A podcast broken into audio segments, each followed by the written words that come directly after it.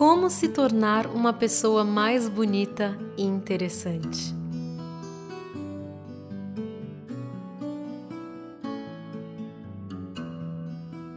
Entendendo profundamente o que é a vergonha e de onde ela vem.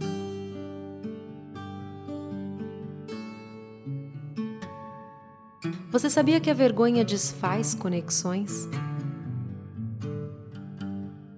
Tente se lembrar de alguma vez que você teve um pensamento do tipo: se as pessoas verem algo em mim que não as agrada, eu não vou conseguir fazer as minhas conexões, as minhas amizades. Se ele perceber que eu não sou tão bonita assim ou inteligente como eu deveria ser, ele não vai gostar de mim.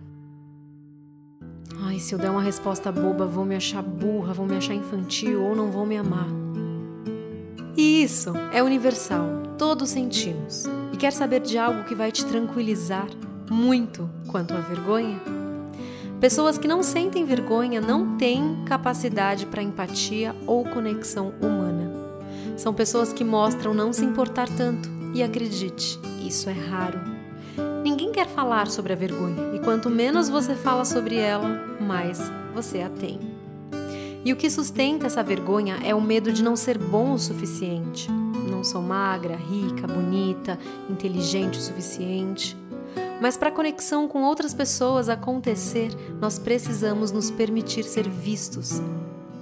E falando sobre a vergonha, existem dois grupos de pessoas. As que têm um forte sentimento de pertencimento e merecimento, e essas pessoas acreditam que merecem realmente. Apenas isso. E por isso são pessoas seguras, e o segundo grupo é das pessoas que não têm um forte sentimento de pertencimento e merecimento, ou seja, pessoas inseguras. E o que essas pessoas seguras do primeiro grupo têm em comum? Qual é o padrão que elas seguem? Elas têm em comum um senso de coragem. Elas contam suas histórias e falam sobre quem são com todo o seu coração. Essas pessoas têm simplesmente a coragem de serem imperfeitas compaixão e gentileza consigo mesmas e com outras pessoas. Elas abandonaram a ideia de precisar ser quem deveriam ser, a fim de ser quem elas realmente são. E eu vou repetir. Elas abandonaram a ideia de precisar ser quem deveriam ser, a fim de ser quem elas realmente são. E assim fazem fortes conexões em relacionamentos, né, no trabalho, amizades, elas abraçam completamente a vulnerabilidade. Elas acreditam completamente que o que as torna vulneráveis também as torna lindas. Elas não falam de vulnerabilidade como algo confortável, não, mas também não falam como algo doloroso, como se fosse um problema. Falam apenas o quanto isso é necessário. Elas falam da disposição de dizer eu te amo primeiro a disposição de fazer algo quando não há garantias, a disposição de investir em um relacionamento que pode ou não funcionar e parar de querer controlar e prever. Quem quer controlar ou prever é a insegurança. A vulnerabilidade é o centro do medo, da vergonha, da nossa luta por merecimento mas também é a origem da alegria, da criatividade, do pertencimento, do amor. E você sabe quando que você anestesia a vulnerabilidade? Quando você espera pela ligação. Faça você mesma a ligação que você tanto espera. Como você define vulnerabilidade? O que te faz sentir vulnerável? Demitir pessoas, ser demitido, falar em público, convidar a pessoa que você está apaixonado para sair e de repente ouvir um não. Você não vai conseguir anestesiar os sentimentos seletivamente. Não vai conseguir retirá-los de você só porque você não se sente confortável com eles. Ah, agora eu não quero mais sentir dor, medo, vergonha. Você não pode fazer isso porque senão anestesia também a alegria, a gratidão, a felicidade e então ficamos infelizes procurando por propósito e sentido, nos sentindo vulneráveis. E aí decidimos então tomar algumas cervejas, comer bolo de chocolate e isso se torna um ciclo muito perigoso. Precisamos entender por que e como nos anestesiamos. E eu não falo apenas de vícios. Você sabe o que é a culpa? Uma forma de descarregar a dor e o desconforto. E sabendo de tudo isso, vamos aplicar com as nossas crianças, nossos filhos. Como criar as crianças para um futuro melhor, porque isso a gente pode ensinar logo cedo. Eles aprendem muito mais rápido, muito mais fácil. Então, como criar as nossas crianças para um futuro melhor? dizendo a elas: Ei, você está pronta para briga sim, mas você merece amor e pertencimento. Esse é o nosso trabalho. Uma geração de crianças criadas assim e os problemas que vemos hoje terminarão. Fingimos que o que estamos fazendo não tem um impacto enorme sobre outras pessoas, mas temos tempo para consertar. E quando eu falo em consertar, me vem muito à mente um poema que eu ouvia sempre que eu ia no show de uma das minhas referências musicais, que é a cantora, musicista, compositora Ana Carolina. Eu sempre me arrepiava muito. Sempre que eu escuto a palavra consertar, me vem esse poema. E ele é assim: Meu coração está aos pulos. Quantas vezes minha esperança será posta à prova? Por quantas provas terá ela que passar? Tudo isso que está aí no ar.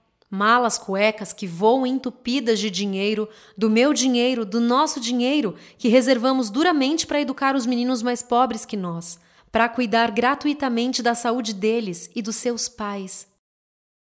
Esse dinheiro viaja na bagagem da impunidade e eu não posso mais. Quantas vezes, meu amigo, meu rapaz, minha confiança vai ser posta à prova? Quantas vezes minha esperança vai esperar no cais? É certo que tempos difíceis existem para aperfeiçoar o aprendiz, mas não é certo que a mentira dos maus brasileiros venha quebrar no nosso nariz. Meu coração está no escuro. A luz é simples, regada ao conselho simples do meu pai, da minha mãe, minha avó e os justos que os precederam. Não roubarás. Devolva o lápis do coleguinha. Esse apontador não é seu, minha filha. Ao invés disso, tanta coisa nojenta e torpe tenho tido que escutar. Até habeas corpus preventivo, coisa da qual nunca tinha visto falar e sobre o qual minha pobre lógica ainda insiste. Esse é o tipo de benefício que só o culpado interessará. Pois bem, se mexeram comigo com a velha e fiel fé do meu povo sofrido, então agora eu vou sacanear mais honesta ainda eu vou ficar, só de sacanagem. Dirão: deixa de ser boba, desde Cabral que aqui todo mundo rouba. E eu vou dizer: não importa, será esse o meu carnaval. Vou confiar mais e outra vez. Eu, meu irmão, meu filho e meus amigos.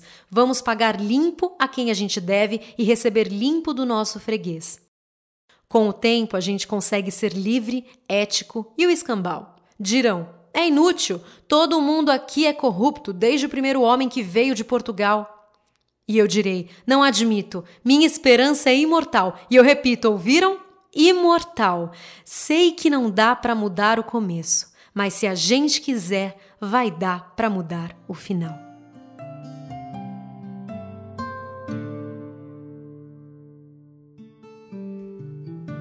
E como mudar esse final? Nos permitindo sermos vistos vulneravelmente, amar com todo o nosso coração, mesmo que não haja garantia, e isso é muito difícil. Praticar gratidão e alegria mesmo nos momentos mais difíceis. Sentir-se vulnerável significa que você está vivo. Precisamos acreditar que nós somos suficientes. Dessa forma, a gente para de gritar e começamos a escutar e a sermos mais gentis e bondosos com a gente com os outros. Você pode sentir vergonha, mas você não precisa deixar de fazer algo porque tem vergonha. Precisamos mudar isso vergonha de, de ser quem a gente é.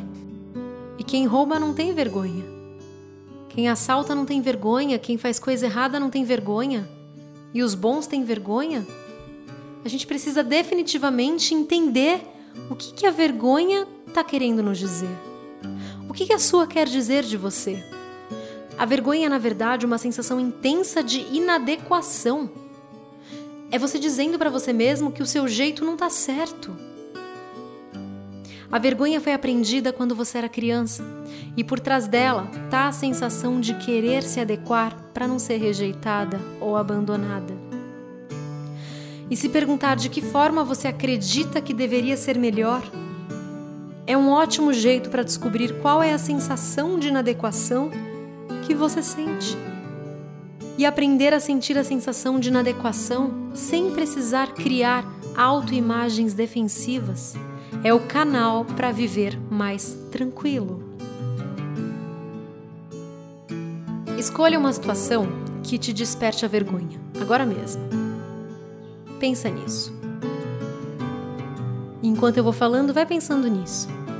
A vergonha é uma sensação intensa de inadequação, a percepção de que algo é como não deveria ser, ou não é como deveria. Se você sente vergonha da sua barriga, por exemplo, é porque acha que ela deveria ser diferente, ou se sente vergonha de falar em público, é porque acha que do jeito que faz não tá bom.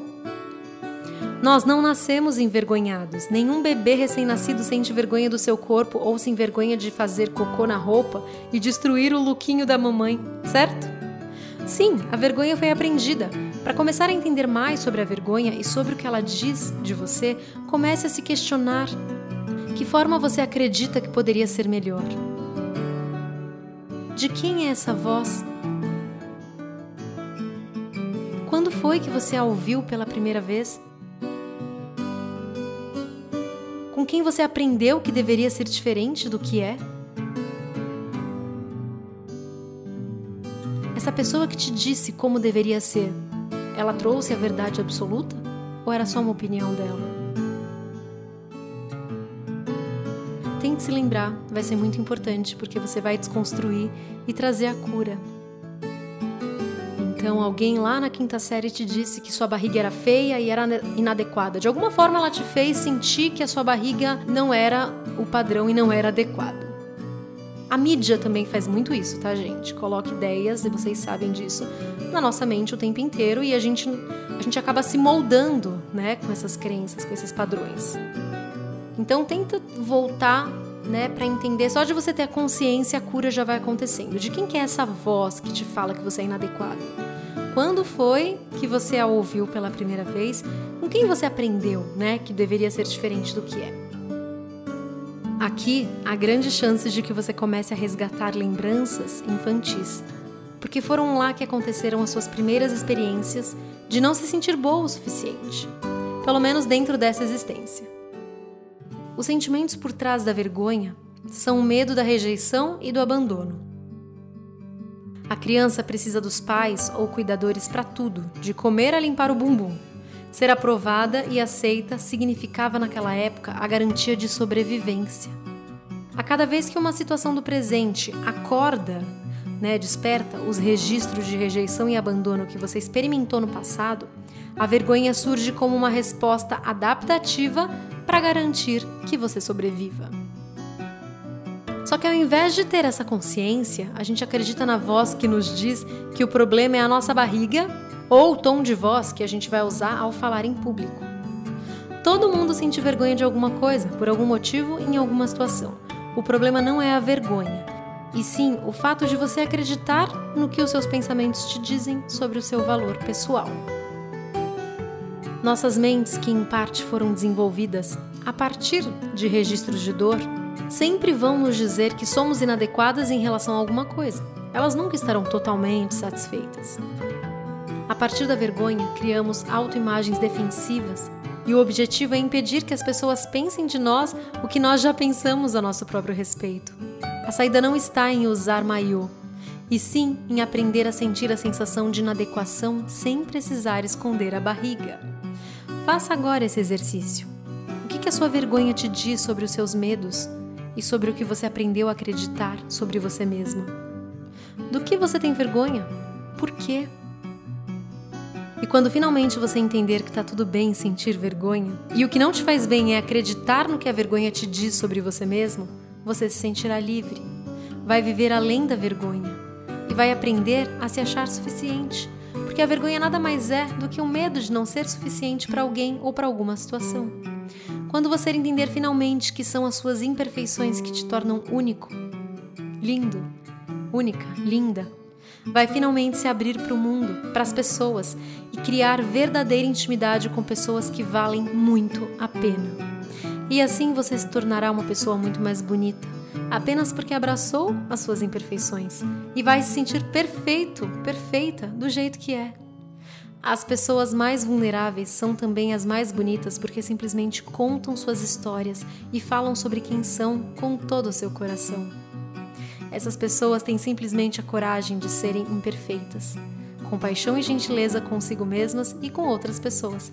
Elas abandonaram a ideia de precisar ser quem deveriam ser a fim de ser quem elas realmente são. E assim fazem fortes conexões, elas abraçam completamente a vulnerabilidade e acreditam completamente que o que as torna vulneráveis as torna também lindas. Bruna Pinheiro